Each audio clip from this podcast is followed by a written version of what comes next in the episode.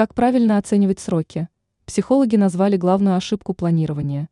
Обратите внимание на пять правил составления планов. Есть действенные способы, которые можно применять как на работе, так и в обычной жизни. Важно избегать ошибки планирования, так как она может привести к разочарованию. Например, вы планируете сделать ремонт кухни за месяц, но справляетесь только к концу сезона. Давайте посмотрим, что по этому поводу думают психологи. Как оценивать задачи правильно? Вот несколько способов. Опирайтесь на свой или чужой опыт. Это даст возможность более адекватно оценить сроки. Попросить другого человека оценить сроки выполнения. Он сможет дать непредвзятую оценку. Учитывайте возможность задержки.